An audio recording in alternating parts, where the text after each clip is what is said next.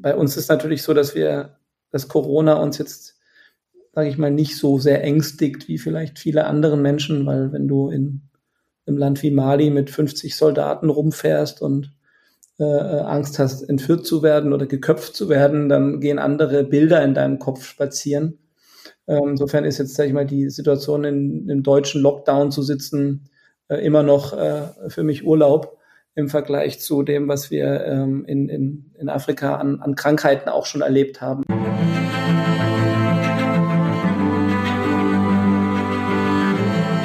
Herzlich willkommen bei The Storyteller.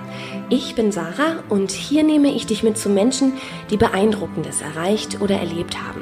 Dinge, die bewundernswert oder erstrebenswert sind und die manchmal auch richtig Angst machen können, weil sie fast unmöglich erscheinen. Ich möchte von Ihnen lernen, wie Sie es geschafft haben, Ihren Weg zu gehen, wie Sie Ängste und Zweifel überwunden und Herausforderungen gemeistert haben, um da draußen richtig was zu bewegen. Ich hoffe, dass euch die Geschichten meiner Gäste motivieren, inspirieren und euch vielleicht sogar etwas Mut geben, wenn ihr es braucht. Und jetzt wünsche ich euch viel Freude und eine gute Geschichte mit The Storyteller.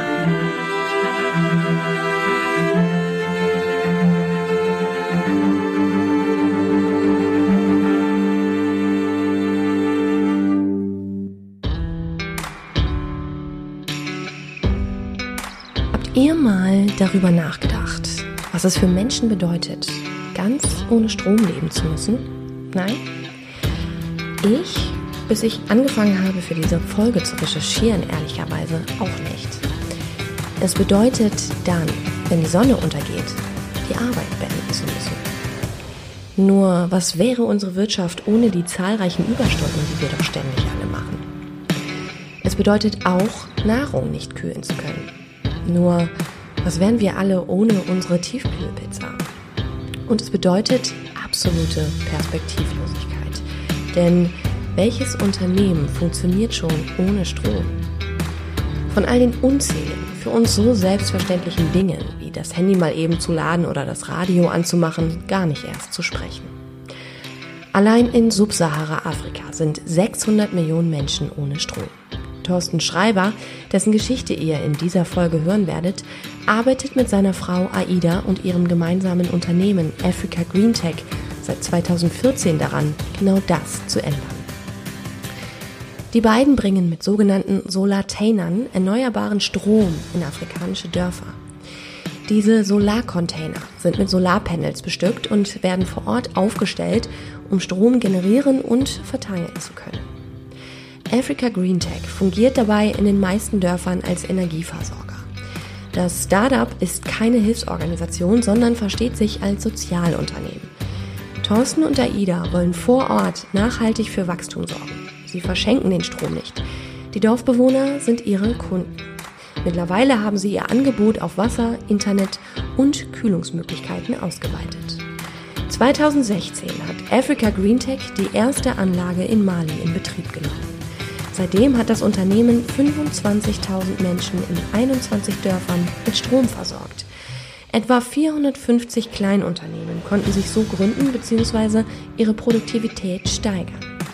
Dieser Strom fördert die wirtschaftliche Aktivität vor Ort und gibt den Menschen dort etwas, das wir alle brauchen. Eine Perspektive und damit die Chance, in ihrer Heimat etwas aufzubauen und sich nicht den Gefahren einer Flucht nach Europa aussetzen zu müssen. Thorsten und Aida Schreiber, die Eltern von drei Kindern sind, begeben sich mit jeder Reise in Länder wie Mali, wo sie von Dschihadisten bedroht werden, in nicht unerhebliche Gefahr. Eine Tatsache, die ihre Arbeit umso bedeutsamer und ehrenwerter macht. Wie das alles genau funktioniert, wie Thorsten die Dorfältesten und die teilweise sehr traditionell lebenden Menschen dort auf seine Seite bringt, warum Afrika kein verlorener Kontinent ist, sondern ein riesiger Zukunftsmarkt – welche Schlüsselerlebnisse Thorsten zu dem Sozialunternehmer gemacht haben, der er heute ist, warum Wirtschaftlichkeit und sozialer Anspruch zusammengehen können und müssen und warum es ihm manchmal schwerfällt, zurück nach Deutschland zu kommen.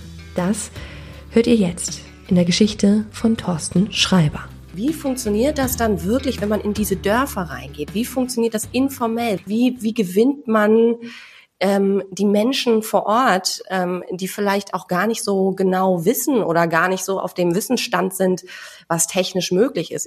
Wir haben in, in Dörfern in Subsahara-Afrika in der Regel Clan oder ja fast feudale Strukturen mit Dorfchefs. Das sind ähm, eben ganz traditionelle, äh, vererbbare Führer, die ähm, ihre, ihre eigentlich im Besitz der, der Ländereien und auch der, der Grundstücke sind und die in der Regel auch Recht sprechen. Es gibt also dann ein, ein, ja, so einen, einen Ältestenrat um den Dorfchef und das Wort des Dorfchefs zählt eben im Dorf sehr, sehr hoch. Ähm, das sind in der Regel Kreise, also Männer weit über 70. Ähm, nicht alle technikfeindlich, aber doch sehr traditionell. Und ähm, auf der anderen Seite hast du eben die Community selbst, also die Menschen, äh, die ähm, auch ähm, ja natürlich religiös ähm, erzogen sind oder auch religiös geprägt sind. Also das ist ein großes Thema. Äh, du hast ähm, traditionell auch Frauenverbände, also es gibt viele Tätigkeiten in den Dörfern, die von Frauen gemacht werden und ähm, die sich eben auch untereinander dann zusammenschließen zu, zu verschiedenen Gruppen. Die Jugend allgemein hat auch so eine Art äh, Jugendverband, gibt es in jedem Dorf. Und dann hat man eben noch die normale, sag ich mal, politische Struktur äh, in Form eines Bürgermeisters, äh, die dann eben von der Nationalregierung oder von der Zentralregierung kommt. Und das sind die Gruppen, mit denen du zu tun hast. Und ähm, genau ist das auch der Schlüssel, um so ein Projekt erfolgreich umzusetzen, nämlich wie gewinnt man all diese Menschen für das Projekt, weil es gibt ganz unterschiedliche Interessen.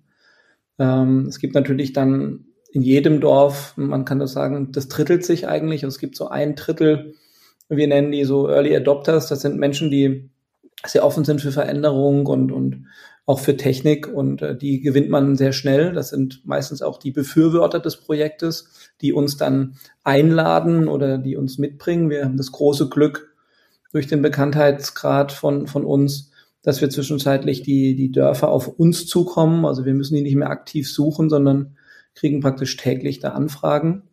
Und äh, wenn wir das Dorf dann vorab mit unseren technischen Möglichkeiten, zum Beispiel über Satellitenbilder, vorselektiert haben und wir dann eine Reise dorthin unternehmen, dann passiert genau das, was du ähm, gefragt hast. Also dieses erste Drittel äh, äh der Early Adopter, die laden uns ein und machen dann eine Dorfversammlung.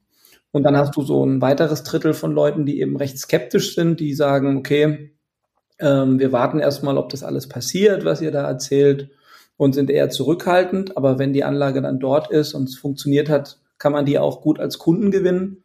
Und dann hast du in der Regel so ein Drittel äh, von Leuten, die einfach ähm, ja, sehr konservativ sind und, und Angst vor Veränderungen haben, die den Status quo bewahren möchten und ähm, die dann auch in der Regel kritisch sind. Und äh, diese Gruppen erreichen wir durch, durch Sensibilisierungsmaßnahmen. Das sind in der Regel Dorfversammlungen, bei denen wir ähm, ja das, das Wort bekommen vom Dorfchef und ähm, dann erklären wir praktisch über Piktogramme, wir haben da so äh, ähm, größere Poster entwickelt, äh, wo wir das ganze System in, in einem Comic sozusagen erklären. Und äh, da holen wir sozusagen in der ersten Stufe erstmal diese, diese erste, das erste Drittel des Dorfes sozusagen ab. Und äh, natürlich müssen wir den Dorfchef gewinnen oder die Dorfcheffamilie.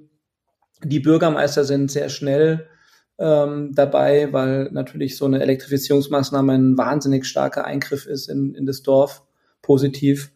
Und äh, die verwenden das immer politisch natürlich und sagen, ja, ihr habt mich hier für fünf Jahre gewählt und während meiner Amtszeit habe ich praktisch den deutschen Partner mitgebracht und der macht jetzt Strom. Ähm, also die sind immer hoch motiviert.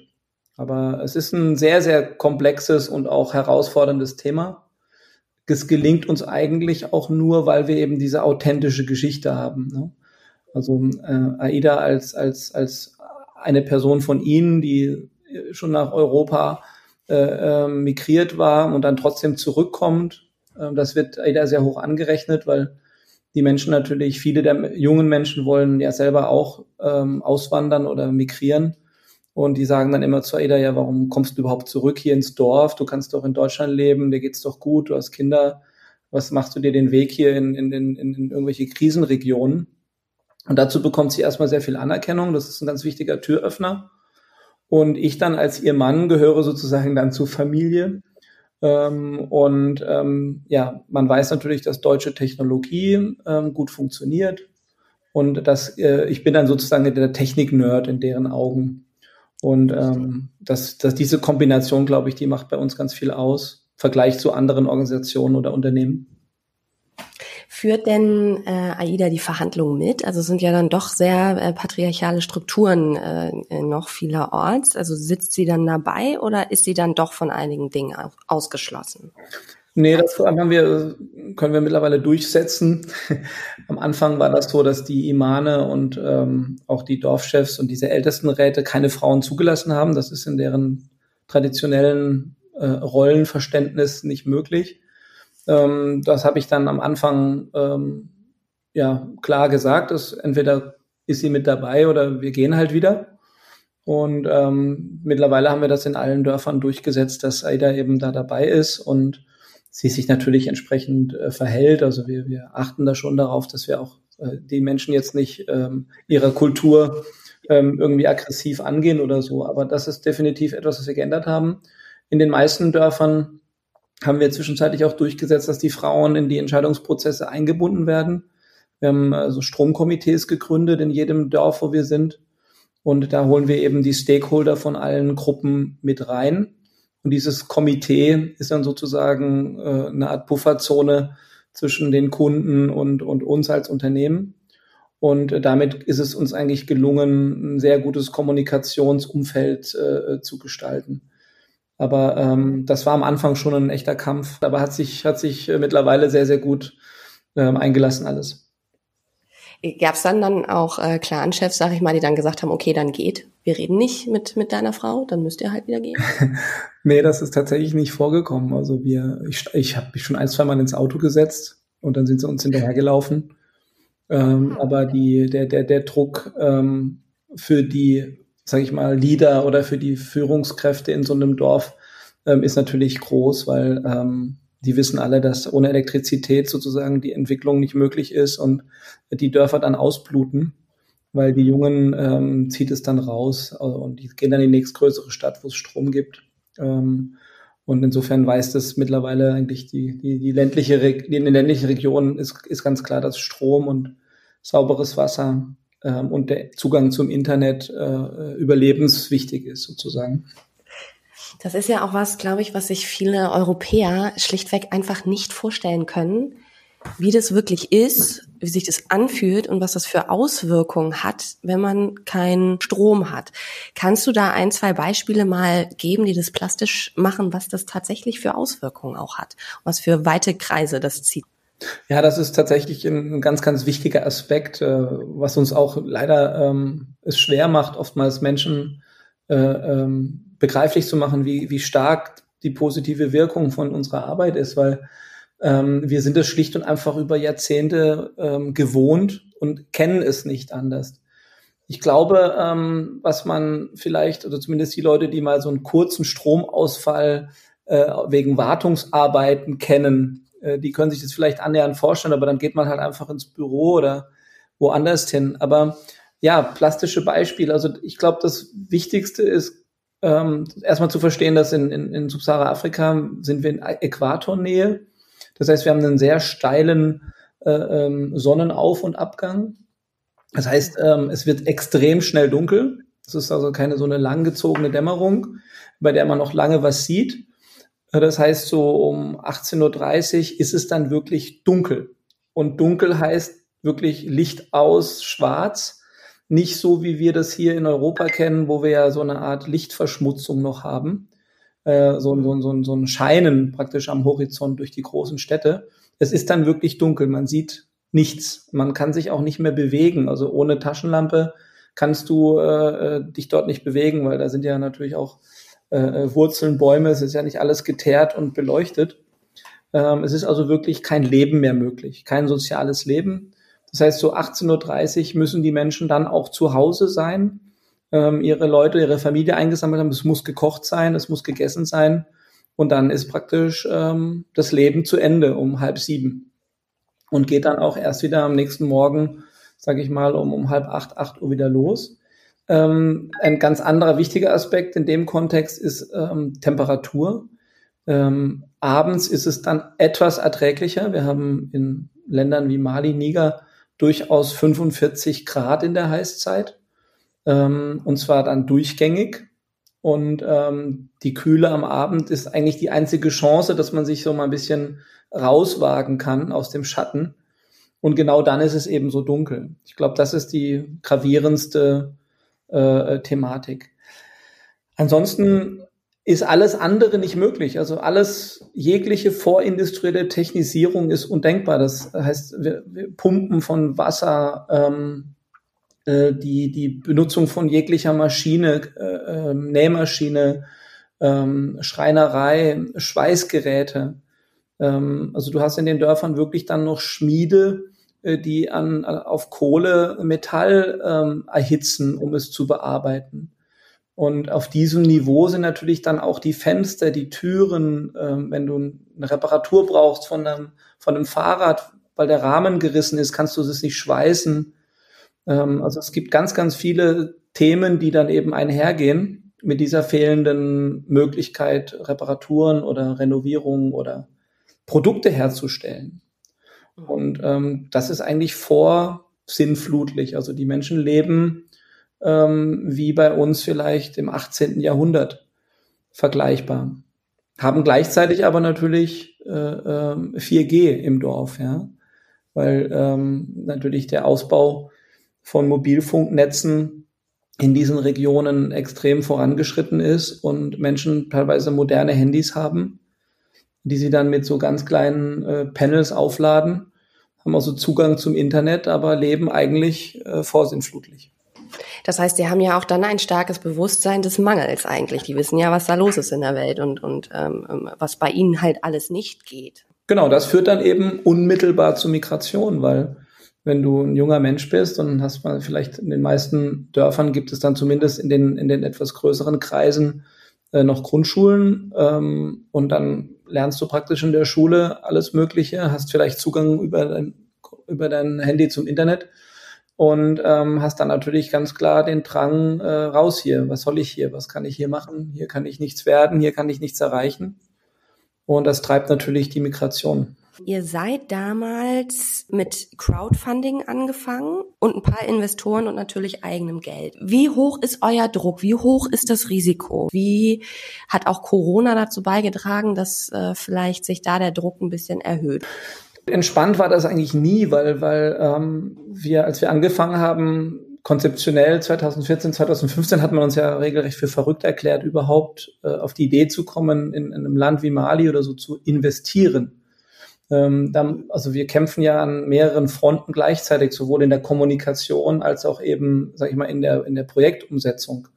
Wir haben ja überall Widerstände. Und ähm, am Anfang war es letztendlich ging es erstmal darum zu beweisen, dass die Technologie überhaupt möglich ist, also das technische Proof of Concept, was dann eben 2016 mit dieser ersten Anlage erbracht war, in der man erstmal beweisen musste, dass es möglich ist, so eine schlüsselfertige Anlage äh, dahin zu transportieren, dort aufzubauen und dann zahlt dafür jemand Geld, also in Form von Strom. Das, das ist uns sehr früh gelungen, war auch ganz wichtig. Und ähm, das Zweite, kaufmännische Proof of Concept, also dass sich so etwas wirtschaftlich trägt, ähm, das ist eben ein ganz, ganz äh, langer Prozess, der eben nicht, ist ja nicht so, dass wir, ähm, keine Ahnung, hier ähm, einen Rucksack herstellen und den da unten verkaufen und wenn wir dann ähm, 500 Rucksäcke verkauft haben, dann haben wir unser, unser Geld verdient, sondern wir, wir reden ja hier von Infrastruktur. Müsst man, man kann das in Deutschland am besten vergleichen mit einem, mit einem Kraftwerk. Also wie lange äh, muss man sozusagen investieren und warten, bis sich zum Beispiel ein, ein, ein Kraftwerk äh, rentabilisiert. Und ähm, da sind wir hier bei den großen Kraftwerken äh, äh, im, im Bereich 30, 40 Jahre. Bei Photovoltaikanlagen auf Dächern hier in Deutschland, selbst mit einer sehr hohen Subvention durch den Staat über das EEG, immer noch bei 25 bis 30 Jahren. Und äh, uns gelingt das, zumindest jetzt ähm, von unserer Wirtschaftlichkeitsberechnung äh, im Bereich 15 Jahre. Im Vergleich, wenn man wirklich Äpfel mit Äpfeln vergleicht, nämlich ähm, Energiedienstleistungen zu erbringen und die Investitionskosten zurückzuverdienen, sind wir sehr, sehr gut. Ähm, was wir natürlich im Moment noch nicht sind, ist, dass wir genügend Anlagen gebaut haben, um dieses Betreibermodell wirtschaftlich zu betreiben. Das ist, glaube ich, die entscheidende Frage, auf, dich, auf die du dich beziehst. Ähm, dazu müssen wir eben erstmal auf 50 Dörfer in einem Land kommen und dann die Zahlen in dem Land auch erreichen. Und ähm, dann wäre sozusagen der Beweis erbracht, dass sich das rechnet. Und da sind wir jetzt in Mali bei 20 von 50, in Niger bei einer von 50. Also da ist einfach noch ein, ein langer Weg, der vor uns liegt. Ähm, und wenn wir diese 50 Dörfer dann haben und ich die Zahlen angucken kann, dann kann ich dir diese Frage eigentlich beantworten. Äh, wir glauben da fest dran und wir, wir sind auch überzeugt, dass das der richtige Weg ist, weil aus diesen 50 Dörfern können dann auch 500 oder 1000 werden. Alleine in Mali gibt es im Moment 12.000 Dörfer ohne Strom. In Niger sind es 18.000 Dörfer ohne Strom. In den anderen Ländern, in denen wir momentan auch aktiv sind, äh, ist es ähnlich. Wir haben ins, insbesondere in Subsahara-Afrika im Moment 600 Millionen Menschen ohne Elektrizität. Ich rede noch nicht ohne Zugang zu sauberem Wasser oder Kühlketten.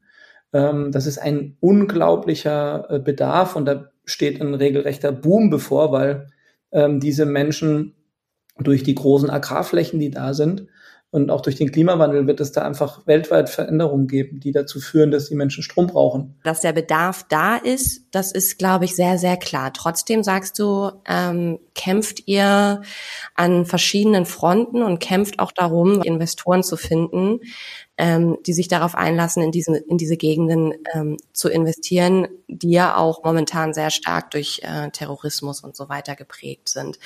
Was sind denn das für Unternehmen, Organisationen, Menschen, die bei euch investiert sind? Ja, im Moment sind das hauptsächlich nachhaltig orientierte ähm, Institute. Also die GLS Bank zum Beispiel äh, hat bei uns investiert über ihren Klimaschutzfonds. Wir haben einige vermögende Privatpersonen, sogenannte Family Offices. Und ähm, ja, die, die, die Kleinanleger, also die, die wir über das Crowdfunding äh, gewinnen konnten, das sind ähm, ganz normale Menschen wie du und ich, ähm, die mhm. uns eben zwischen 250 und 20.000 Euro anvertraut haben. Und ähm, auf die setzen wir auch in Zukunft. Wir bauen gerade unsere eigene Crowdfunding-Plattform wieder auf, um eben diese Genossenschaftsmodelle dann zu finanzieren, weil ja auch die Diaspora, also die Migranten selber investieren möchten. Und mhm. da setzen wir also in Zukunft sehr groß drauf für die großen Projekte, also diese Betreibermodelle in den Ländern, Dort gibt es eben ähm, ja in, äh, sogenannte Development Finance Institutions, äh, DFIs, also große, äh, bekannteste ist sicher die Weltbank oder die Africa Development Bank. Aber da gibt es jetzt eben zunehmend auch sogenannte Impact-Investoren. Äh, das sind eben ähm, Gelder, also es ist wahnsinnig viel Geld auch im Markt, auch gerade durch Corona. Ähm, das sind also Hunderte von Millionen in Töpfen äh, für Klimaschutz, äh, Migrationsbekämpfung, Women Empowering. Also Geld ist genügend da. Ähm, entscheidend ist, glaube ich, und das ist das, was du schon angesprochen hast, ist die Wahrnehmung ähm, ähm, oder die Risikobetrachtung. Also wo kann dieses Geld allokiert werden? Und nach unserer Erfahrung äh, wird da eben sehr viel ähm, ja in, in also in Regionen investiert, die vermeintlich als sicher gelten oder sicherer gelten. Und ähm, das ist hauptsächlich in Ostafrika der Fall. Und in Westafrika, das liegt auch ein bisschen an der Kolonialgeschichte Frankreichs, ähm, ist es momentan zumindest für deutschsprachige äh, Partner äh, noch sehr ungewöhnlich. Wir sind auch da in Mali, Niger und Senegal eine der einzigen deutschen Unternehmen, die da tätig sind. Ähm, weil natürlich die Wahrnehmung Terrorismus äh, da sehr, sehr viele Leute abschreckt ähm, ich habe da genau die gegenteilige Meinung. Ähm, also wenn wir ein paar hundert Millionen ausgeben, um die Bundeswehr dahin zu schicken, äh, warum äh, investieren wir da nicht äh, Geld in, in diese Region für zivilgesellschaftliches äh, Engagement? Und ähm, das schließt sich mir nicht. Also warum wir Staats- oder Steuergelder verwenden, um unser Militär zu schicken, ähm, aber un umgekehrt nicht ähm, solche Initiativen investieren aber das ist eher eine politische Frage. Ähm, dauerhaft, glaube ich, können wir das nur lösen, wenn wir ähm, uns massiv mit den Ursachen beschäftigen. Warum entsteht denn Migration? Warum entsteht Terrorismus? Und eben nicht ähm, mit, mit Waffengewalt versuchen, die, die Konsequenzen oder die Folgen von diesen Ereignissen zu bekämpfen. Na, schau mal, wenn du hier in Deutschland, wenn hier ein, ein, ein Flüchtling ankommt aus Mali zum Beispiel, ähm, und eben sein Asylantrag hier abgelehnt wird, ähm, dann hat er, bis er wieder zurück in Heim, seiner Heimat ist, äh, vielleicht 30, 40.000 Euro gekostet. Ähm, ich kann mit, mit äh, einer halben Million, also mit zehn solchen Flüchtlingskosten, äh, 3.000, äh, 4.000 Menschen versorgen und davon abhalten ähm, oder die Motivation zumindest verringern, sich überhaupt auf die Reise zu machen. Wir können das übrigens heute auch schon messen. Also wir messen in unseren Dörfern ja äh, Glück und auch Zufriedenheit. Und wir haben ähm, alleine jetzt in den letzten drei Jahren schon 450 kleine Unternehmen, die gegründet wurden in unseren Dörfern. Und äh, diese Menschen porträtieren wir auch. Also wir haben auf unserer Website sogenannte Impact Stories. Und da kann man das eben auch nachlesen, also diese Biografien. Da sind junge Männer dabei, die, die waren schon in Marokko oder in Libyen und als sie gehört haben, in ihrem Dorf gibt's jetzt Strom, sind die zurück und haben statt das Geld im Schlepper in den Rachen zu schmeißen, das Geld investiert und ein Restaurant eröffnet. Diese Geschichten sind real und ähm, die funktionieren. Warum kann man mit diesen harten Fakten, mit diesen harten Zahlen mit denen man all diese Argumente ja untermauern kann. Warum kann man da politisch nichts erreichen? Warum ist es so, dass wir ja ähm, ähm, mit all den Folgen von Migration versuchen zu hantieren, daran eigentlich dauerhaft scheitern? und nicht, wie du das ja auch äh, sagst und was viel, viel plausibler ja klingt, die, die Fluchtursachen an der Wurzel versuchen äh, zu bekämpfen mit solchen Projekten, wie ihr sie ähm, umsetzt? Ähm, erstmal haben wir viele Jahrzehnte ähm, eben mit Entwicklungshilfe versucht, ähm, einfach viele Fehler gemacht. Ähm, das Bewusstsein bei der GIZ und dem ähm, Bundesministerium für Entwicklungszusammenarbeit äh, wandelt sich gerade. Also dort hat dieser Prozess eingesetzt. Ähm, lange Zeit haben aber diese Organisationen die Privatwirtschaft äh, sozusagen gescheut wie der Teufel das Weihwasser, äh, weil man eben, ähm, das, das hatte viele ideologische Gründe. Das weicht jetzt gerade auf. Man muss natürlich auch nochmal aufpassen, ähm, nicht alle Unternehmen, die da in Afrika aktiv sind, haben diesen sozialen Anspruch, den jetzt wir bei Afrika Green Tech haben. Ich glaube, das ist nochmal ganz, ganz wichtig äh, wenn das natürlich hier Monsanto ist oder, oder irgendein großer Agrar, ähm, Fertilizer, der versucht, äh, in diesen Ländern dann Agrarflächen zu erobern ähm, und das mit Entwicklungshilfegeldern kombiniert, ist das nochmal eine ganz andere Geschichte. Also wir müssen da auch aufpassen, was wir miteinander vergleichen. Ich glaube, Sozialunternehmertum als solches ist in der Politik noch nicht klar. Also dass es Menschen gibt wie uns, äh, wie wir, die, die, die ähm, das Zusammendenken wollen, also den, das soziale Engagement oder den Impact, den gesellschaftlichen Nutzen und die Anforderungen, das wirtschaftlich äh, zu gestalten. Das ist, glaube ich, relativ neu. Also für die Politik. Äh, die Idee gibt es seit Mohamed Yunus schon lange. Ähm, aber wir merken also hier in der deutschen Landschaft, dass Sozialunternehmertum oftmals noch verklärt wird ähm, und verglichen wird mit der Tafel oder irgendwelchen Sozialleistungen. Und da müssen wir jetzt gerade auch in unserem Verband, dem Cent, ähm, Aufklärungsarbeit leisten. Und ähm, die Politik muss verstehen, dass es eben möglich ist, statt Geld zu verschenken oder zu, zu spenden. Das ist ja Entwicklungshilfe in der Regel. Das sind ja, sind ja Gelder, die weg sind, die werden investiert und sind dann verbrannt, benutzt, wie man es auch sagen möchte. Und meine Forderung ist ja nur, nutzt dieses Geld, das sind im Moment in Deutschland 10,7 Milliarden, und gebt das als zinslose Darlehen an sozial orientierte Unternehmen, die damit eben Projekte umsetzen. Das wäre meine politische Forderung. Also einfach nur das Geld, statt es äh, unwiederbringlich auszugeben, in Projekte zu investieren, äh, die zumindest dieses Geld zurückverdienen. Und das wäre dann für den Steuerzahler in Deutschland auch interessant. Und dann muss man natürlich gucken, es gibt wenig skalierbare Projekte. Das ist leider auch eine Wahrheit, die wir uns eingestehen müssen. Nicht alle äh, ähm, Projektentwickler oder Partner, die in diesen Ländern aktiv sind, können ihr Projekt so leicht vervielfältigen, um eben auch größere Summen äh, dann äh, umzutransformieren in, in Impact. Wie wirst du so von so klassischen oder wie werdet ihr als Africa Green Tech als von so klassischen Investoren und Unternehmen, Startup-Welt und so weiter wahrgenommen? Werdet ihr ernst genommen? Gut, da, das, da, ist jetzt das ganze Spektrum, äh, ähm, da habe ich natürlich persönlich Erfahrungen gemacht, ich als Individuum, aber natürlich auch mit dem Unternehmen.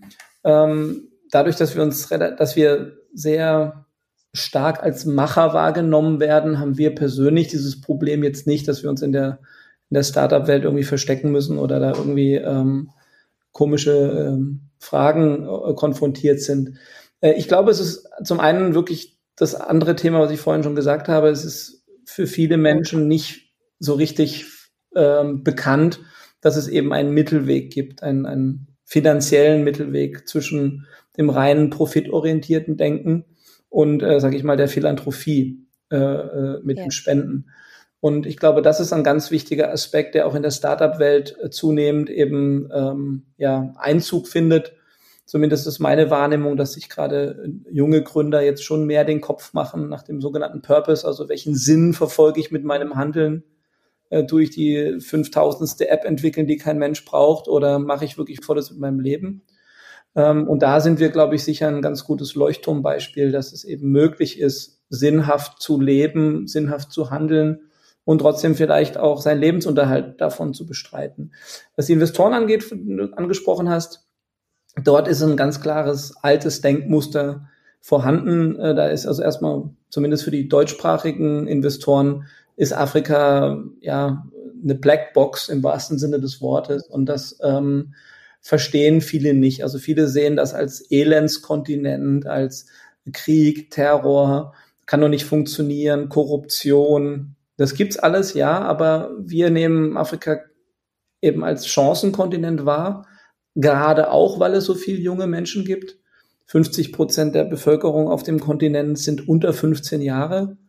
Ähm, und dort ist so, so viel Aufbruch auch möglich ähm, aber es fehlt eben an, diesen, an diesem Investitionskapital. Also deswegen auf der einen Seite gibt es wahnsinnig viel Geld, was in Afrika sinnvoll angelegt werden könnte. Auf der anderen Seite gibt es eben diese ganz großen Vorbehalte. Und ähm, konkret zeichnet sich das eben dann in der Renditeerwartung aus. Das heißt, wenn du heute mit einem großen Investor sprichst, der, sage ich mal, 50 Millionen Euro investieren äh, soll, zum Beispiel jetzt in unserem Niger-Projekt, führe ich diese Gespräche aktuell äh, praktisch jede Woche.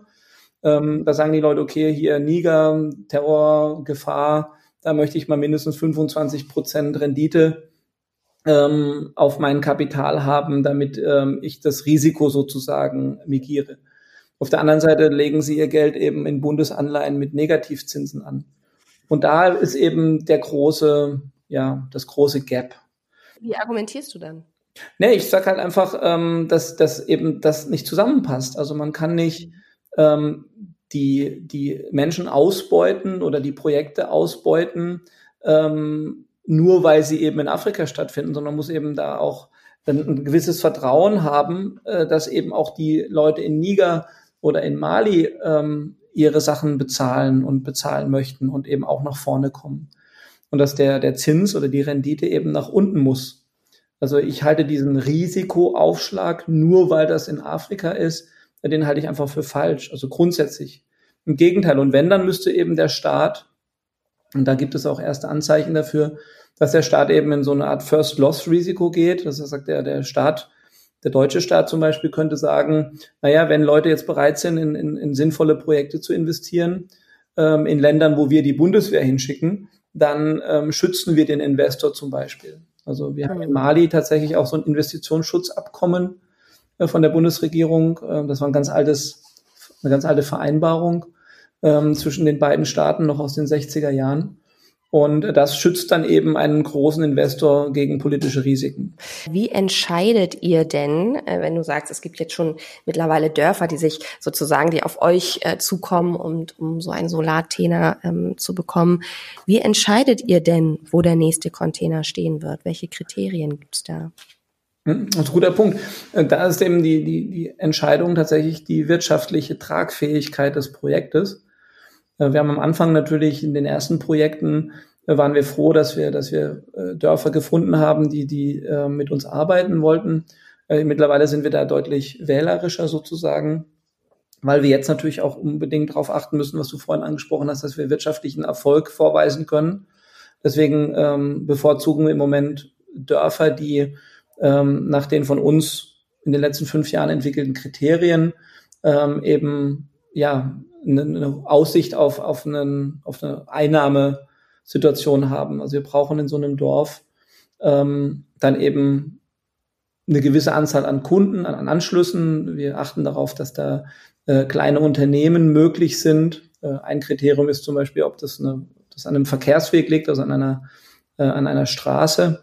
Muss nicht unbedingt eine geteerte Straße sein, aber wenn es eine, eine wichtige Handelsroute ist, zum Beispiel gerade in Grenzregionen, äh, dann kann das ein Aspekt sein. Wir gucken sehr genau, ähm, wie groß ist der Migrantenanteil, also wie viel ist dieses Dorf schon ausgeblutet im, im, im Sinne von, dass die, die jungen Menschen alle schon weg sind und es leben nur noch die Kreise und die, die Frauen in dem Dorf. Ähm, das sind so Sachen, die wir uns angucken. Wir können aber auch technisch mittlerweile ähm, anhand von Satellitendaten ähm, ja, Licht, Lichtintensitäten messen. Das heißt, wir gucken uns an, ähm, wie viel Strom gibt es schon in diesem Dorf und ähm, wie, wie sind die Bewegungsdaten, also wie, wie viel Frequenz findet in dem Dorf statt. Und daraus kann man heute schon gewisse Kennziffern ableiten, die das dann eben äh, einschätzbarer machen. Wie schwierig ist das denn auch abzusagen? Also wenn man dann so ein, ne, vielleicht auch gerade für Aida, die aus Mali stammt, wenn man dann sieht, okay, das ist ein Dorf, das möchte das gerne machen, aber da passt eben kein Kriterium und das ist schon so gut wie ausgeblutet. Was macht das mit einem? Ja, diese ähm, emotionalen Nervenzusammenbrüche, die hatte ich die ersten Monate und Jahre natürlich auch. Also wenn ich in einem Dorf war, wo, wo ich mich mehr oder minder äh, mein Herz irgendwie dran hing und ich gesehen habe, ich kann da nicht, nicht, nicht viel ändern, das macht viel mit dir. Also wir sind ähm, wir haben aber für uns irgendwie eine Formel gefunden und die ist, wir sind keine Armutsbekämpfer. Also die, äh, die Idee von Afrika Green Tech ist es nicht, ähm, Nothilfe zu leisten oder Menschen vor dem Verhungern zu bewahren. Äh, dazu braucht es weiterhin, äh, gerade nach, nach großen äh, Erntekatastrophen oder Dürren, braucht es weiter äh, Organisationen wie die Welthungerhilfe oder sowas. Äh, Afrika Green Tech versucht sich wirklich auf diesen dörflichen Mittelstand, sage ich immer, also auf die kleinen Unternehmer, auf die Menschen, die was bewegen in dem Dorf. Äh, darauf wollen wir uns fokussieren. Und ähm, da reicht es oft sogar schon, wenn wir so ein Dorf nicht elektrifizieren, wir aber in Kontakt mit den Menschen sind, dass wir ihnen eben ein paar gute Tipps geben. Also wie sie sich zum Beispiel so ein Home-Solar-System anschaffen können oder ähm, wie sie eben auch ihre, ihre Wirtschaftlichkeit, ihre Erträge, ihre Wertschöpfungsketten erhöhen können. Und da ja, bleibt dann zumindest eine, eine kostenfreie Beratung übrig, ähm, ansonsten bleiben die Dörfer dann auch oftmals auf unseren Wartelisten und wir versuchen die dann an, an andere Partner zu vermitteln ähm, oder die eben in andere Programme zu vermitteln, wenn die nicht für unser wirtschaftliches Modell passend sind. Mhm, verstehe.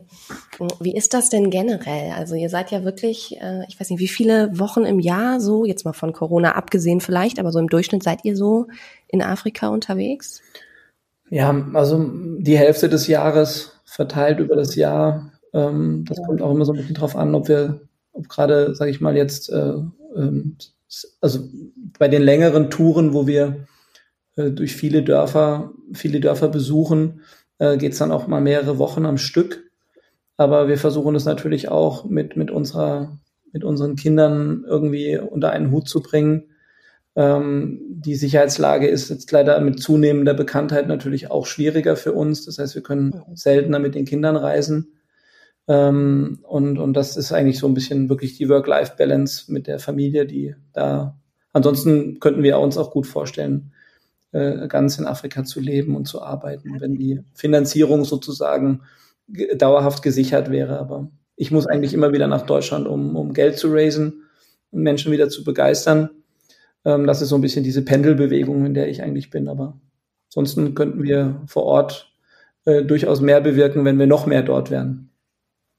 Okay, das heißt, du hast auch ähm, ähm, dein Herz so ein bisschen an Mali verloren oder oder ähm, also könntest du dir durchaus vorstellen, dort dein Leben zu verbringen, ja? Ja, also mein Herz habe ich an eine Malierin verloren, das ist richtig. Ähm, mhm. Ada ist zur Hälfte Malierin, zur Hälfte Senegalesin. Das ist ähm, für mich also, ich, de ich denke nicht so in Ländern. Ähm, also erstmal persönlich fühle ich mich eher als Kosmopolit. Also äh, ich bin eigentlich mal so ein Weltreisender. Ähm, also dieses Gefühl von Heimat habe ich nicht so sehr, äh, weder dort noch hier. Ähm, aber also ich könnte mir gut vorstellen, den Lebensmittelpunkt auf dem afrikanischen Kontinent zu haben wir haben aber mittlerweile vor, vor Ort so eine Dimension erreicht, dass wir gar nicht irgendwie auf ein Land fixiert sind. Also ähm, wir haben momentan mit 18 oder 19 Ländern dort auf Regierungsebene intensive Kontakte über unsere Arbeit, weil wir auch andere Produkte mittlerweile entwickelt haben, wie den Cooltainer, also so ein autarkes Kühlhaus für, für Landwirtschaft. Und wir denken eigentlich eher äh, ähm, in, im globalen Süden. Also auf jeden Fall Subsahara-Afrika als als äh, Region. Ähm, und das umfasst dann eben den ganzen afrikanischen Kontinent. Äh, auf Mali speziell würde ich mich jetzt persönlich nicht fokussieren. Ähm, da haben wir halt angefangen, das, das lag, lag wirklich dann an unserer Beziehung, an unserer Ehe, äh, dass wir in der Heimat von AIDA angefangen haben. Außerdem war es so, dass das schon damals als eines der schwierigsten Länder der Welt galt. Und es war dann für mich eben auch ein gewisser technischer Anspruch, dass ich gesagt habe, wenn ich es dahin bekomme, wo es super äh, schwierig ist, dann ist es woanders äh, einfacher. Ist das auch glaubwürdiger dann für die Investoren und Partner.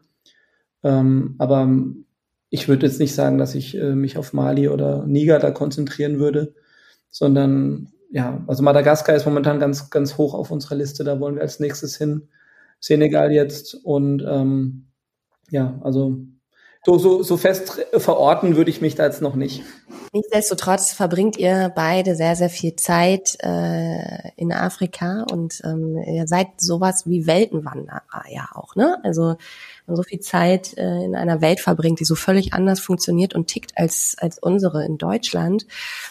Ähm, das macht ja sicherlich auch was mit einem. Wie gehst du damit um, wenn du wieder nach Deutschland kommst? Ich kenne das selber, wenn ich längere Zeit im Ausland war, habe ich manchmal Schwierigkeiten, mich tatsächlich in meine eigene, äh, in das, in das eigene gesellschaftliche System und in die eigene Kultur wieder so ein bisschen einzugrooven. Ich brauche da immer ein paar Tage, manchmal sogar ein paar Wochen. Wie ist es bei euch? Ähm, Gerade bei so Ländern, die so halt so unterschiedlich sind zu, zu unserer Welt und zu ja, unserer Art zu leben. Wie macht ihr das? Ja, da hast du einen guten Punkt getroffen. Also das ist für mich persönlich eines der größten Herausforderungen. Also ich ähm, bin extrem ungeduldig und, und, und ähm, rastlos, wenn ich in Deutschland bin, weil ähm, ich dieses, also so unser politisches Umfeld, auch unser, unser gesellschaftliches Handeln ähm, als, als, also das, das macht mich rasend wütend oder, oder wie soll ich das erklären? Also ich, mir fehlt da mittlerweile jegliche, jegliches Verständnis von vielen handelnden Personen. Ähm, und ich finde viele Sachen eben auch so unaufrichtig. Also ähm, jetzt gerade auch aktuell, wie wir das, wie wir mit Griechenland und dem Flüchtlingslager in Moria umgehen, ähm, oder wie wir mit, mit, mit Seenotrettung umgehen, wie wir Seenotrettungsorganisationen behindern, gesellschaftlich, politisch das macht mir, also das empfinde ich als zutiefst falsch und, und ähm, ja, ich, ich spüre an mir selber, dass ich mich immer stärker wegbewege von der gesellschaftlichen Mitte oder sage ich mal dem der politischen Correctness, mhm. ähm, weil es eben ja es ist es ist längst fünf nach zwölf. Ähm, mhm. In den Ländern siehst du ja nicht nur, es geht ja nicht nur um die Menschen dort und und wie schlecht oder wie schwierig die es haben, sondern es geht eben auch um den Folgen des, des Klimawandels, die wir äh, ja ähm, medial immer nur hier wahrnehmen, wenn bei uns der Wald brennt oder keine Ahnung, äh, eine Trockenheit äh, den Ertrag unserer äh, äh, Bauern verändert. Aber wir haben in, in vielen Regionen Afrikas äh, viel, viel stärkere, spürbare, sichtbare, erlebbare Konsequenzen. Und äh, das verstehe ich. Also ich verstehe nicht, wie wir hier weiterhin diesen, diesen Umstand des globalen Klimawandels so ignorieren und so vor uns hinleben und uns darüber Gedanken machen, welche Fluglinie wir retten. Und das, das begreife ich alles nicht mehr. Und ähm, ich bin dann eigentlich eher gerne wieder in den Dörfern, weil dort bewirke ich zumindest ähm, spürbar viel, wenn du, keine Ahnung, wenn du in einem Dorf, ein Dorf elektrifiziert hast und 1500 Kinder waren ein Jahr lang nicht in der Schule und du bist dabei, wie die wieder sich freuen, dass sie wieder in die Schule gehen dürfen, weil du mit deinem Projekt was bewirkt hast. Das, das ist das, was mich, was mir Gänsehaut macht, was mich reizt und ähm, wenn ich hier in Deutschland bin, bin ich eigentlich zunehmend frustriert über die Leute, die nichts tun. Also ich hoffe, deine Frage damit zu beantworten. Ja, ja, hast du. Vielen Dank für deine Offenheit auch. Wie war denn jetzt so die Zeit ähm, ähm während der, ja, während des Lockdowns? Also im, wie ist das bei euch so innerhalb der Familie, wenn ihr dann auch Schwierigkeiten habt, nach Afrika zu kommen wahrscheinlich?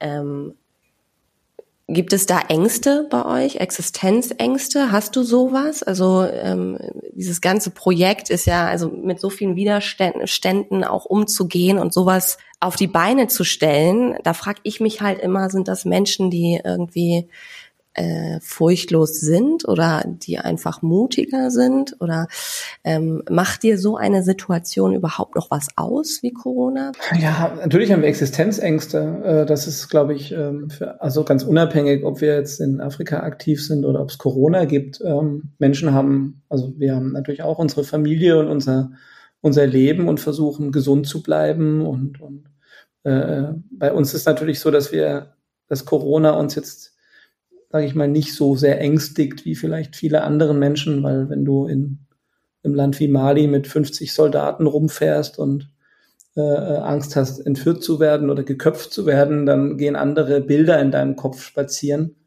Ähm, insofern ist jetzt, sag ich mal, die Situation in, im deutschen Lockdown zu sitzen äh, immer noch äh, für mich Urlaub im Vergleich zu dem, was wir ähm, in, in, in Afrika an, an Krankheiten auch schon erlebt haben. Also wir sind ja regelmäßig, Aida und ich, auch äh, schwer krank, einfach durch die durch Infektionskrankheiten, die ähm, deutlich tödlicher sind als, als, als Corona, wenn man die Malaria tropica zum Beispiel nimmt oder ähm, andere schwere Erkrankungen wie Typhus oder so, die wir beide schon hatten. Und ähm, insofern, nee, Corona schockt uns jetzt nicht so sehr.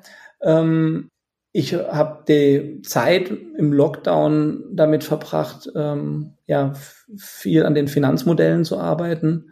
Wir haben unsere Daten ausgewertet, die wir haben aus Mali und haben versucht, unsere Modelle besser zu machen, um eben dann auch vorbereitet zu sein auf unser laufendes Crowdfunding. Wir machen ja gerade eine sehr große Finanzierungsrunde, wo wir die Menschen auch wieder beteiligen, direkt jetzt am Unternehmen, nicht mehr an irgendwelchen Dörfern.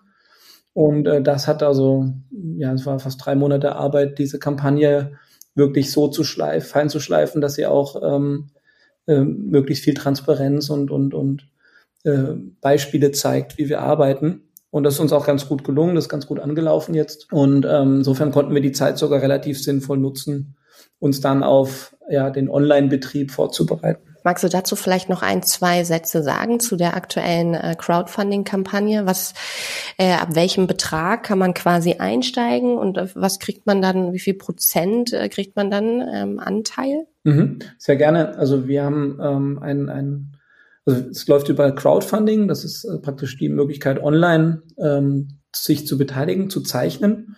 Das ist ein, ein Genussrecht, das ist seit einem Jahr äh, wieder möglich, war lange Zeit ähm, in dem Kleinanlegerschutzgesetz eben geregelt. Und ist eine Form, den Anleger wirklich an dem Erfolg des Unternehmens zu beteiligen, also und zwar einerseits an dem wirtschaftlichen, also an der an dem jährlichen Gewinn, wenn wenn Gewinn ausgeschüttet wird, gibt es eben einen Anteil an dem an der an der Ausschüttung. Aber was viel wichtiger in unserem Fall ist, ähm, ist eine Beteiligung an der Unternehmensbewertung oder der Steigerung dieses Unternehmenswertes äh, wenn wir erfolgreich sind. Das ist natürlich in gewisser Weise sicher auch eine Wette.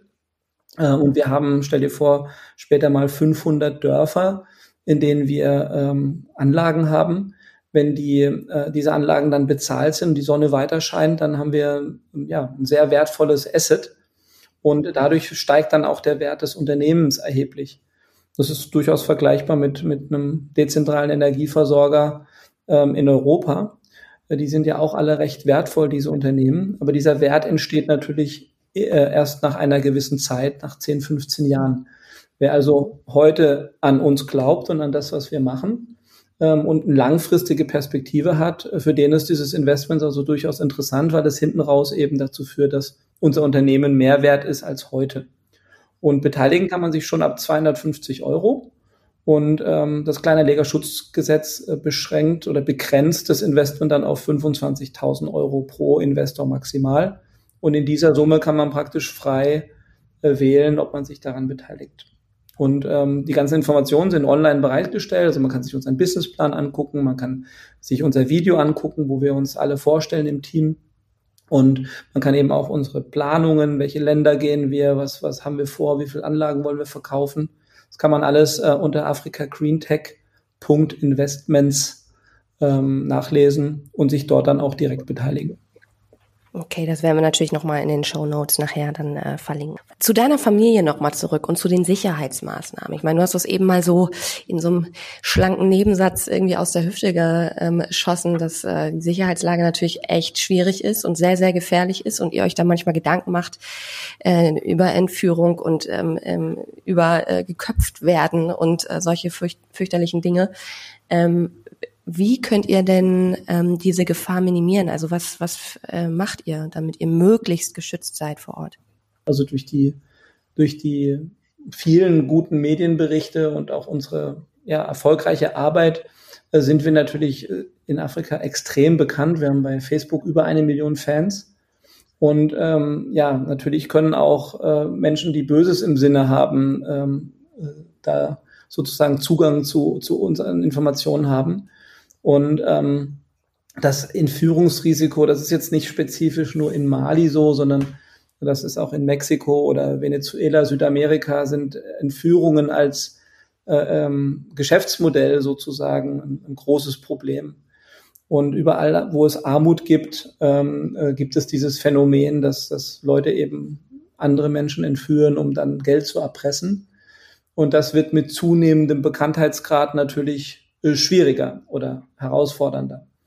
Ähm, wie schützen wir uns davor? Ähm, ja, also da gibt es natürlich verschiedene äh, technische Möglichkeiten ähm, durch, durch, durch Bewachung oder durch, durch das Militär, was uns auf manchen Fahrten eben unterstützt.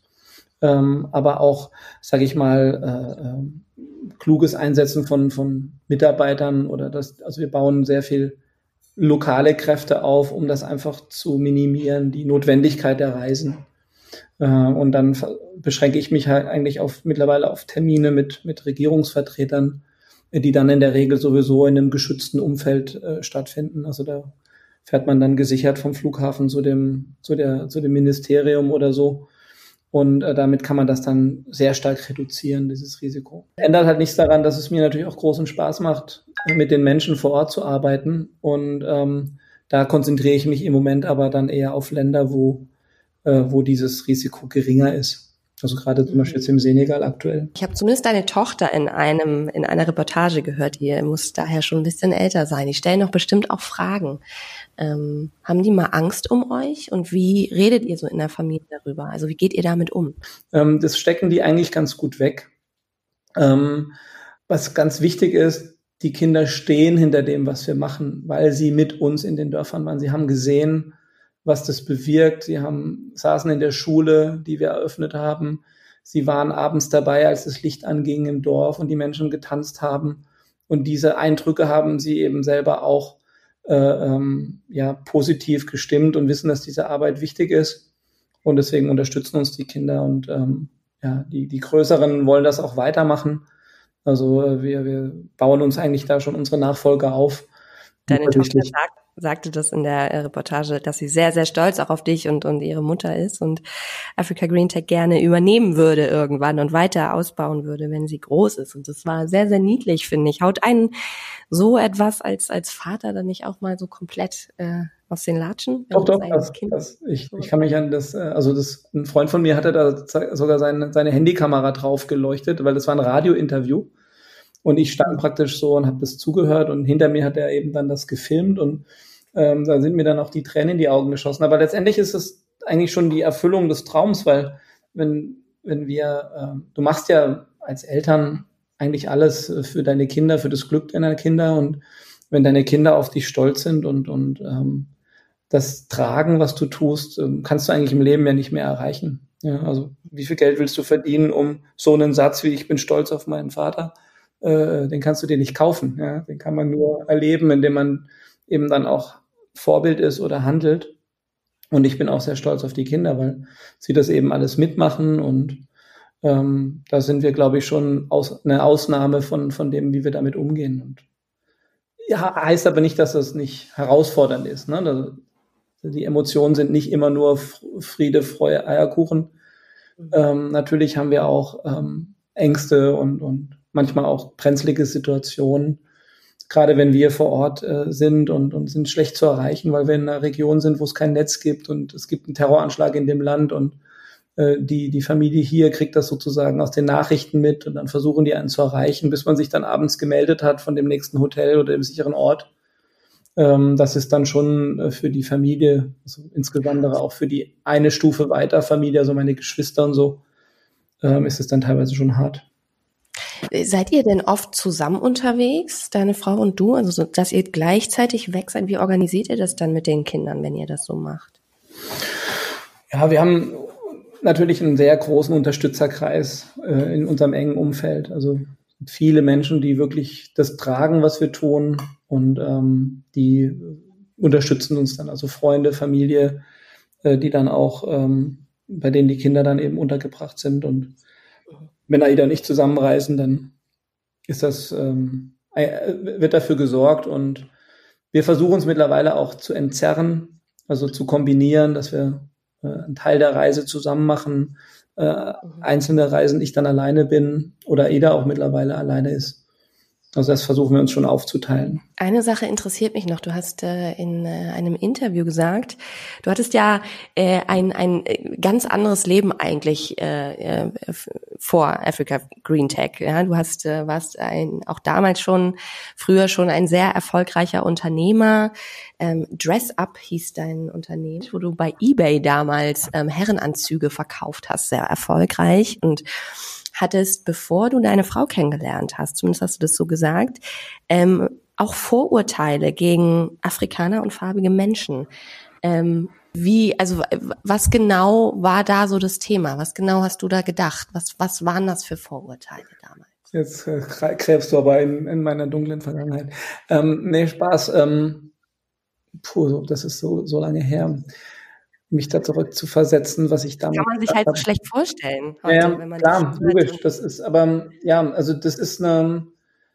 Ähm, ich würde das heute so sagen, dass aufgrund dessen, dass ich äh, wenig gereist war, ähm, hatte ich mhm. einfach sehr viel Vorurteile und äh, die die die ähm, die Angst vor Fremden oder vor Unbekannten ähm, führt ja, das ist ja im Prinzip auch äh, eine, eine der Teile, aus der Rassismus entsteht oder, oder Fremdenfeindlichkeit. Ähm, und ich habe äh, ja einfach viele Vorurteile, die, die auch medial geprägt sind, auch durch 40, 50 Jahre Entwicklungshilfe. Ne? Wenn du immer nur die Bilder kennst von Brot für die Welt mit dem äh, Kind mit dem unternährten Bauch und den Fliegen auf den Lippen. Ähm, diese Bilder prägen sich ja in dich ein und das war bei mir eben auch so. Und als ich dann ähm, mit AIDA die erste Reise gemacht habe ähm, und in Mali war und sozusagen äh, ähm, vor Ort einfach ganz andere Aspekte kennenlernen durfte, wie Nachbarschafts, wie, wie, wie Offenheit, wie, wie man dort mit alten Menschen umgeht, äh, wie in dem für uns hier vermeintlichen Chaos Dinge dann doch funktionieren, wie Traditionen, Kultur eine Rolle spielen. Ähm, das hat mich dann schon einfach, das war ein Kulturschock im positiven Sinne und hat mich dann eben aufwachen lassen aus dieser, aus dieser Blase. Und ähm, mit jeder Reise wurde das eben besser. Also ich habe mehr verstanden, dass eben Kulturen halt unterschiedlich sind und dass die äh, eine Kultur aber nicht unbedingt besser oder schlechter als die andere ist, nur weil sie vielleicht wirtschaftlich schlechter dasteht. Im Gegenteil, ich würde heute sogar sagen, dass ähm, ein, ein Land, was wirtschaftlich nicht so stark entwickelt ist, dafür aber noch sehr viel Tradition und ähm, ähm, ja, der Umgang mit dem Alter zum Beispiel, also da, wo Menschen einfach noch viel mehr Mensch sind, ähm, halte ich das für eine höhere Entwicklung als wir, die wir degeneriert uns an irgendwelchen Konsumgütern festhalten und glauben, dass das dritte Auto oder keine Ahnung, ähm, irgendein, irgendein fünfter Urlaub im Jahr dass das eben das Beste ist, was der Mensch aus sich machen kann. Gab es denn da irgendwie, also war das so ein schleichender Prozess, so diese Wandlung vom ähm, erfolgreichen klassischen Unternehmer, sage ich mal, zum Sozialunternehmer oder gab es da auch so einen Schlüsselmoment? Diese Firma war ja sehr erfolgreich, soweit ich das jetzt ähm, ähm, der Presse entnehmen konnte und im, im ja, du musstest sie dann aber letztlich doch aufgeben äh, aufgrund verschiedener ähm, externer Faktoren, soweit ich das sehen konnte. Magst du dazu was sagen? War das, war das so ein Schlüsselerlebnis oder war das dann doch eigentlich was, was sich eigentlich nur mit der Zeit und mit deinen Besuchen äh, in Afrika verändert hat? Nee, das sind zwei völlig, also von, von, von una, voneinander unabhängige Handlungsstränge gewesen. Also die Textilgeschichte hatte zwei Aspekte. Es gab einmal die Weltwirtschaftskrise 2008 äh, wir waren im Bereich. Herrenanzüge sehr erfolgreich, aber im Online-Geschäft. Ähm, und damals haben unsere Kunden fast alle ihre Jobs verloren. Also wir waren, äh, wir hatten sehr viele Kunden im Versicherungswesen, im, im Bankenwesen. Und ähm, dort ist einfach ein wahnsinniger Einbruch gewesen äh, in der Nachfrage, fast 90 Prozent damals. Und das hat uns damals das Genick gebrochen, einfach als, als, als, als Händler, so ähnlich wie der Lockdown heute der Gastronomie äh, den Hahn abdreht. So hat der, die Weltwirtschaftskrise oder Finanzkrise 2008 einfach unsere Kunden haben einfach keine Anzüge mehr gekauft. Das war der wirtschaftliche Grund, warum wir da aufgeben mussten. Der menschliche Grund, warum ich dann äh, aus der Textilbranche raus ist, war letztendlich später äh, der Zusammenbruch der Fabrik in Bangladesch, als ich mich dann schon intensiver mit Nachhaltigkeitsthemen beschäftigt hatte nach der Geburt von meiner Tochter Mhm. Ähm, und ich dann einfach gemerkt habe, wie, wie, wie, wie schlecht diese Branche ist und wie, wie, wie, ja, wie Quatsch es eigentlich ist, sich sechsmal oder mittlerweile manche Hersteller haben 14 äh, Kollektionen im Jahr. Und äh, dieser Wahnsinn, immer wieder neues Zeug zu kaufen, weil die neue Farbe jetzt gerade auf dem Markt ist, äh, sich diesem Konsum zu entziehen, äh, das war eigentlich die Erfahrung, die ich dann gemacht habe, als ich AIDA kennengelernt habe und ähm, dann eben in, in Afrika gemerkt habe, dass äh, der Maßanzug nicht unbedingt entscheidet, ob du ein guter oder schlechter Mensch bist. Und das waren praktisch zwei parallele Handlungsstränge. Das eine die wirtschaftliche Situation, das andere eben einfach die Erkenntnis, dass äh, Textilien und, und Konsum in der Form äh, auf keinen Fall glücklich machen und auch nicht zukunftsführend sind. Und der, der, sag ich mal, den Deckel auf die ganze Geschichte drauf gemacht hat, dann der Zusammensturz in Bangladesch als als ich gesehen habe, wie, wie, unter welchen menschenunwürdigen Zuständen äh, Menschen dort ausgebeutet werden, äh, damit wir hier bei, bei Primark oder Sarah oder was weiß ich was, irgendein billiges T-Shirt produzieren können. Mhm. Und das hat mich dann einfach wirklich politisch äh, ähm, ja, äh, verändert, wo ich gesagt habe, da bin ich, da möchte ich nicht mehr Teil davon sein, will nicht mehr Teil von dieser Branche sein. Wie ist es dann letztendlich dazu gekommen, dass du Africa Green Tech zusammen mit deiner Frau gegründet hast? Was war da der Schlüsselmoment? Ja, ein Schlüsselmoment, ähm, also das, danach habe ich ja mich politisch sehr engagiert, war bei der Gründung der Piraten mit dabei in Deutschland, habe dann äh, ja vier Jahre lang politisch gearbeitet, ähm, 2008 bis 2012. Ähm, Schwarmpolitik war damals unser Thema, äh, Basisdemokratie und neues Betriebssystem für die Politik. Es hat viel Spaß gemacht, ähm, dort die Social-Media-Kanäle mit aufgebaut und ähm, habe dann aber, als Crowdfunding als Thema aufkam in Deutschland 2012, den Patrick Meinels kennengelernt auf einer Veranstaltung und dann mit ihm zusammen äh, BetterWest gegründet. Das ist eine große Crowdfunding-Plattform. Und ähm, da war ich dann auch ähm, bis 2015 und 2014 gab es dann dieses Erlebnis in Mali, wo wir eingeladen wurden, vom, vom Energieminister zu helfen, irgendwie die Energieversorgung von Mali neu aufzustellen. Und da besichtigte ich dann so ein 20 Megawatt Dieselkraftwerk. Wie gesagt, aus dem zweijährigen Erfahrung mit Energieeffizienz ähm, mit Patrick zusammen auf Better West. Und das hat mich dann eben, es war auch so ein Schlüsselmoment, ähnlich wie der mit der Textilbranche, äh, wo ich dann gemerkt habe, also wenn man da 170.000 Liter Diesel am Tag verbrennt, um Strom zu produzieren, äh, da, da ist was falsch, da musst du was tun. Und das war dann der Auslöser für Afrika Green Tech.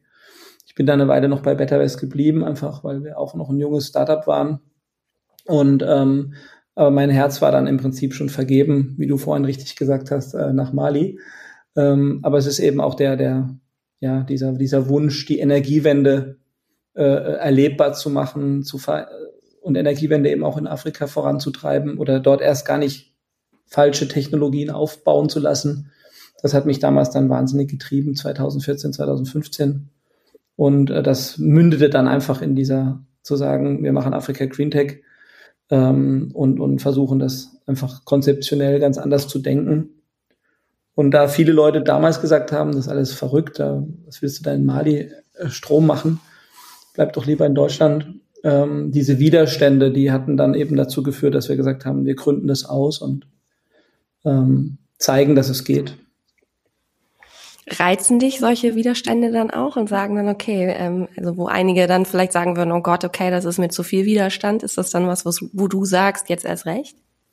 Tatsächlich ist es so, dass wenn, wenn, wenn ich einen globalen Zusammenhang sehe und andere kluge Menschen den auch sehen, ähm, dann wünsche ich mir, dass, dass mein Gegenüber eben den Zusammenhang begreift. Und oftmals wird eben sehr kurz gedacht. Ne? Also man, man sagt äh, Afrika, Korruption, also kein Investment.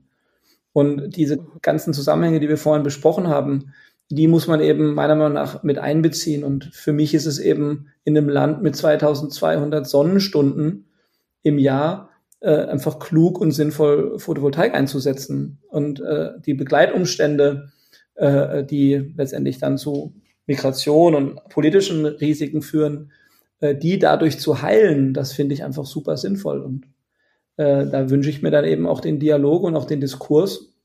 Und wenn Leute sich heute da hinsetzen und sagen, ja, ist doch Quatsch, in Mali zu investieren, dann möchte ich eben mehr hören als ähm, da gibt's Terroristen. Dann muss man das eben begründen und ich komme weiterhin zu dem Schluss, dass ich für all die Sachen, die wir da machen, äh, kluge und nachvollziehbare Gründe sehe. Und das sehen ja zum Glück mittlerweile viele tausend Menschen, die auch in uns investiert haben, auch so. Ähm, aber eben die breite Masse hat es noch nicht begriffen äh, in dem Zusammenhang, dass wir nicht, wie wir vorhin gesagt haben, die Folgen bekämpfen müssen, also die Menschen, die hier geflohen dann sind äh, in ihren Schlauchbooten, sondern wir müssen gucken, ob wir mit klugen Technologien und Investments nicht schaffen, den Leuten Perspektiven zu bilden, äh, dass sie gerne da bleiben, wo sie ähm, ja, aufgewachsen sind. Weil die meisten, die ich kenne, die wollen bleiben, die wollen in ihrer Familie äh, Kinder großziehen, die wollen in ihrem Land bleiben, die lieben ihr, ihre Heimat. Ähm, ist ja nicht so, dass Leute sich äh, ähm, gerne in Libyen quälen lassen oder dann irgendeinen Schlauchboot quetschen. Ähm, das machen Menschen ja wirklich nur dann, wenn sie überhaupt keinen anderen Ausweg mehr haben. Absolut. Ähm ist es denn so, also gab es schon mal also diese Angst vor oder diese diese ähm, diese Annahme, man könne dort nicht investieren äh, aufgrund des Terrorismus. Wurde eine Anlage schon mal irgendwie von euch äh, irgendwie von Terroristen, ich weiß gar nicht, wie das nennen soll, ja angegriffen ist ja auch das falsche Wort, aber irgendwie mutwillig zerstört oder gab es da irgendwelche Vorfälle bislang? Nee, die gab es nicht. Und das ist auch eine häufige Frage von Investoren. Ähm, also die, eine der häufigsten war immer der Boko Haram-Kämpfer, kommt mit einer Panzerfaust in unser Dorf und ähm, macht die Anlage kaputt. Ähm, das ist insofern ähm, relativ abwegig, weil die ähm, Dörfer davon enorm profitieren. Und ähm, selbst die, sage ich mal, Rebellen oder Verbrecher oder auch Terroristen haben ja in der Regel in diesen Dörfern auch ihre Rückzugspunkte. Also sie greifen selten die Dorfgemeinschaft an. Es gibt natürlich jetzt ethnische Konflikte zwischen Nachbardörfern, ähm, die, die wir auch sozusagen aus, der, aus den Medien kennen. Also wenn sich die, der Unmut äh, gegen jemanden oder gegen etwas richtet, dann sind es gegen die Ausländer oder haus, hauptsächlich die ausländischen Militärs. Also auch in Mali oder Niger ähm, ist in der Regel das so, dass die Angriffe sich an, gegen Militärs oder gegen Soldaten äh, richten und eben nicht gegen Energieanlagen oder gegen eine Schule oder sowas. Ausnahmen gibt es natürlich auch, aber jetzt für uns äh, zum Glück bis heute ähm, gab es keinerlei Vorfälle. Also wir nicht mal ein einziges Solarmodul, was beschädigt wurde von irgendjemand. Also auch das Vandalismus-Thema, was oftmals angesprochen wird, das haben wir gar nicht. Äh, die, die Dorfgemeinschaft, die liebt die Technik, die sind stolz darauf die lieben diesen Container in den bunten Farben und, und das ist für die eher so, dass die äh, stolz durch die Nachbardörfer fahren mit dem, mit dem Moped und sagen, schau mal, was wir für ein cooles Gerät da haben. Ähm, und die nutzen natürlich auch die Energie sinnvoll. Also da sehen wir zum Glück gar keine Probleme. Also das hatten wir selber auch ganz anders erwartet. Also wir gingen auch davon aus, dass es eher schwieriger ist, dass mal, was weiß ich, eine von zehn Anlagen kaputt geht oder so. Ähm, aber bis dato in den letzten fünf Jahren selbst in einem Land wie Mali nichts passiert. Was ist denn jetzt so das, ähm, also was ist denn so das große Ziel für euch mit Africa Green Tech, aber auch so menschlich? Ja? Also was sind so, was ist das große Ziel, was ihr mit Africa Green Tech erreichen wollt und was möchtest du oder wollt ihr als Paar vielleicht dann auch so als Vision irgendwann mal hinterlassen? Ja, das ist, ähm, da haben wir anfangs ehrlich gesagt gar nicht so viel Gedanken uns gemacht. Das kam dann im Rahmen von so einer Dokumentation mal die Frage von einem Journalisten, was, wo das dann enden soll oder wo das hingehen soll. Mhm. Und wir haben damals mehr aus Spaß eigentlich gesagt, ähm, ja, pro eigenem Kind äh, elektrifizieren wir eine Million Menschen. Bei drei Kindern macht das dann drei Millionen. Ähm, seitdem werden wir immer gedrängt, äh, unsere Familienplanung umzuändern. Und ähm, aber tatsächlich ist das mittlerweile so aus dem Scherz heraus ähm, konkretisiert worden. Also die drei Millionen Menschen mit Strom und Wasser zu versorgen in den nächsten zehn Jahren, also bis 2030. Das war so unser unser, unser erklärtes Ziel. Das ist nicht unrealistisch. Also das sind umgerechnet ungefähr 500 Dörfer. Und ähm, damit hätte ich persönlich und ich glaube Aida auch ähm, absolut unser, unser Lebenstraum oder unser, unser, unser Lebenswerk ähm, erreicht. Und wenn wir das dann noch in die Hände der nächsten Generation geben können, das betrifft ja nicht nur unsere eigenen Kinder, sondern auch die Kinder unserer Mitarbeiter. Also wir haben ja zum Beispiel in Mali eine ganze Generation, die gerade ausgebildet wird zum Elektriker. Das sind dann teilweise 18- bis 20-Jährige. Äh, das sind Kinder von unseren Schwägern oder von unseren Mitarbeitern und Führungskräften. Also wir denken da sehr, sehr nachhaltig, ähm, dann eben in zehn Jahren das vielleicht auch in die Hände der nächsten Generation zu geben. Und wenn die aus 500 Dörfern dann noch 5000 machen, ähm, dann, dann, dann soll, das, soll, soll mir das recht sein. Also die Weltbank hat letztes Jahr äh, den Markt beziffert, also diesen Mini-Grid-Markt. Das sind also dezentrale Stromnetze versorgt durch Anlagen wie unsere. Und ähm, heute gibt es 19.000 solche Anlagen ähm, weltweit. Und ähm, im, in den nächsten zehn Jahren sollen da 210.000 entstehen, also eine Verzehnfachung. Und wenn du da die 500 jetzt rausnimmst, dann sind das 0,00 irgendwas Prozent. Ähm, das ist absolut machbar. Also äh, wir sind uns sicher, dass wir da, dadurch, dass wir Pioniere in diesem Bereich sind, äh, einen Teil des Marktes ähm, betreuen werden. Und ja, darauf freue ich mich. Man, äh, jedes Dorf, was dazukommt, macht glücklich. Das ist ja das Schöne an unserer Arbeit. Ähm, wir sind ja wirklich unmittelbar mit dem Glück der Menschen betroffen. Und das ist, was Schöneres gibt's nicht. Ich kann mir auch gar nichts Schöneres vorstellen zum Arbeiten. Also wenn ich mir jetzt vorstelle, ich sitze in irgendeiner Bank und buche irgendwelches Geld oder mache irgendwelche äh, Finanzprodukte oder sowas ähm, von irgendwelchen großen Konzernen, das könnte mich gar nicht mehr, äh, geht gar nicht an mich. Was würdest du denn so Menschen sagen? Ich glaube, es gibt ganz, ganz viele Menschen, die gerne sowas ähm, sehr Sinnvolles tun wollen würden. Ne? Irgendeine Arbeit für jeden ist ja, das kann es ja unterschiedlich sein, was sinnvolle Arbeit ist, aber eben aus ihrem herkömmlichen Job eigentlich raus wollen, aber aus verschiedenen Gründen es irgendwie nicht schaffen. Da fehlt dann der Mut, dann fehlt, ist da vielleicht Angst, dass finanzielle äh, Komponenten mit reingehen. Was würdest du denn so jemandem raten, der so zerrissen ist und sagt, eigentlich möchte ich was anderes machen, aber irgendwie traue ich mich nicht, weil ich habe Angst existenziell oder ich, weiß ich nicht, mir fehlen die Kontakte oder was auch immer? Hm. Also ich habe ganz, ich, ich führe solche Gespräche sehr oft. Also bei uns bewerben sich ganz viele Menschen. Ähm, also wir haben einerseits sehr viele junge Menschen, die nach dem Studium direkt eben nach dem Sinn suchen und gar nicht erst in, einen, in ein Unternehmen rein wollen, was ihrer Meinung nach eben nicht genau diese Sinnhaftigkeit zu bieten hat. Ähm, aber wir treffen im Moment sehr viele Leute ähm, so um die 50, ähm, die eben mitten eigentlich vermeintlich erfolgreich im Beruf stehen und die genau diese Frage stellen. Ähm, okay. einen Tipp kann ich da nicht persönlich geben, weil ich möchte auch nicht jedem raten, das zu tun, was wir tun. Also ich glaube, ähm, tatsächlich sind dann Länder wie Mali und Niger jetzt nicht unbedingt äh, so die einfachste Schwierigkeitsstufe, aber ähm, auf jeden Fall, was mir geholfen hat, ist erstmal loszulassen von, von, den, von diesem Zwang, ähm, Teil dieser, dieser Konsumwelt zu sein. Also das heißt nicht, dass, dass ich nicht gerne konsumiere, aber sich davon frei zu machen, dass das sein muss. Also dass man gewisse Dinge haben muss.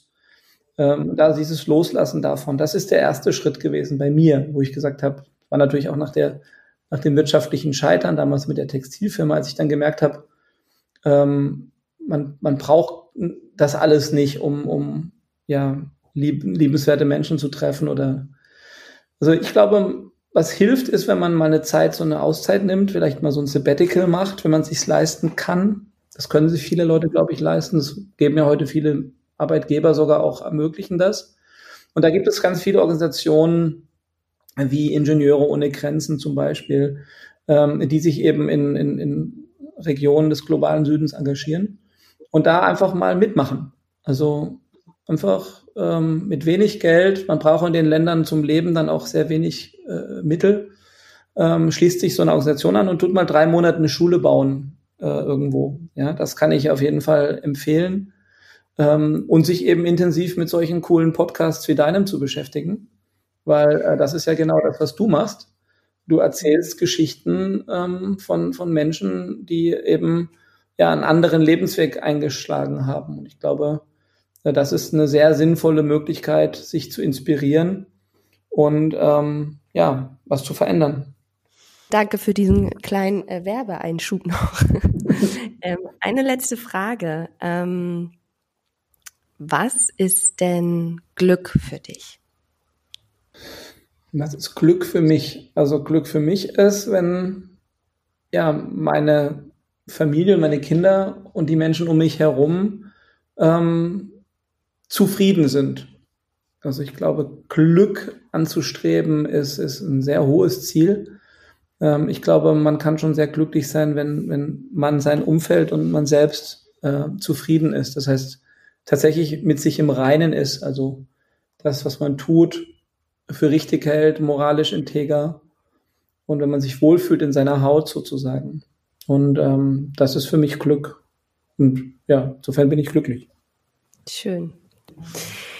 Ähm, Thorsten, wir sind am Ende. Ich danke dir für dieses, äh, ich finde, ganz, ganz interessante und tolle Gespräch und ähm, wünsche dir alles Gute für deine, für deine nächsten Reisen und für die nächsten Projekte und ähm, ja, ich hoffe, dass viele Leute äh, jetzt nochmal auf die Crowdfunding-Kampagne aufmerksam werden, sich das angucken. Ich glaube, das ist eine ziemlich tolle Sache, wenn man ein paar Mark mal über hat.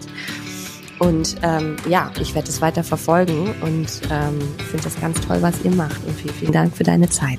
Ich danke dir. Sarah.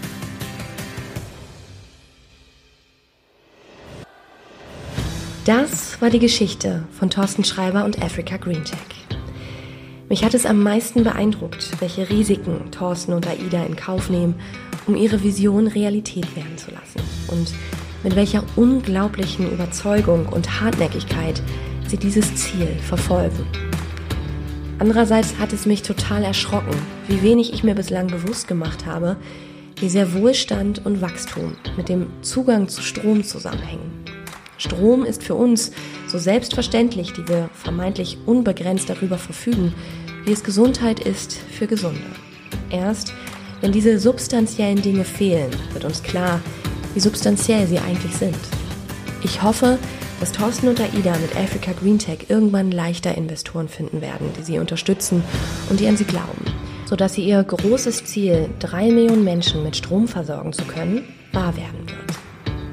In der nächsten Folge von The Storyteller ist Madita von Hösen zu Gast. Und ich würde sagen, Madita ist so etwas wie die Pipi Langstrumpf des Showbiz. Ich sage das, weil sie unheimlich stark ist. Sie glaubt an Wunder und hat neben ihrer lustigen und total spaßigen Clown-Seite auch eine sehr, sehr ernsthafte. Die Wege von Madita und mir haben sich vor sehr, sehr vielen Jahren gekreuzt, als wir beide am Anfang unserer TV-Laufbahn standen. Sie war damals schon die absolute Rampensau. Sie wollte nur eins, vor die Kamera. Dafür hat sie mit Ende 20 ihren gut bezahlten und sicheren Job gekündigt, hat angefangen, unbezahlte Praktika zu machen und letztlich zehn Jahre lang Treppenhäuser geputzt, bis ihr Traum von einer eigenen Fernsehsendung schließlich wahr wurde. Wer Madita, die Kabel 1 Reporterin heute kennt, weiß, dass sie sich vor der Kamera für nichts zu schade ist. Sie zieht sich Ganzkörperkondome an, schmeißt sich vor der Kamera in ihren Badeanzug und versucht sich mit sehr merkwürdigen Moves in Aquasport und veräppelt auch gerne mal Stars und Sternchen. Sie scheißt sich nichts, wie sie es nennt. Neben dieser TV-Welt hat sie allerdings noch ein zweites Leben, das der Trauerbegleiterin.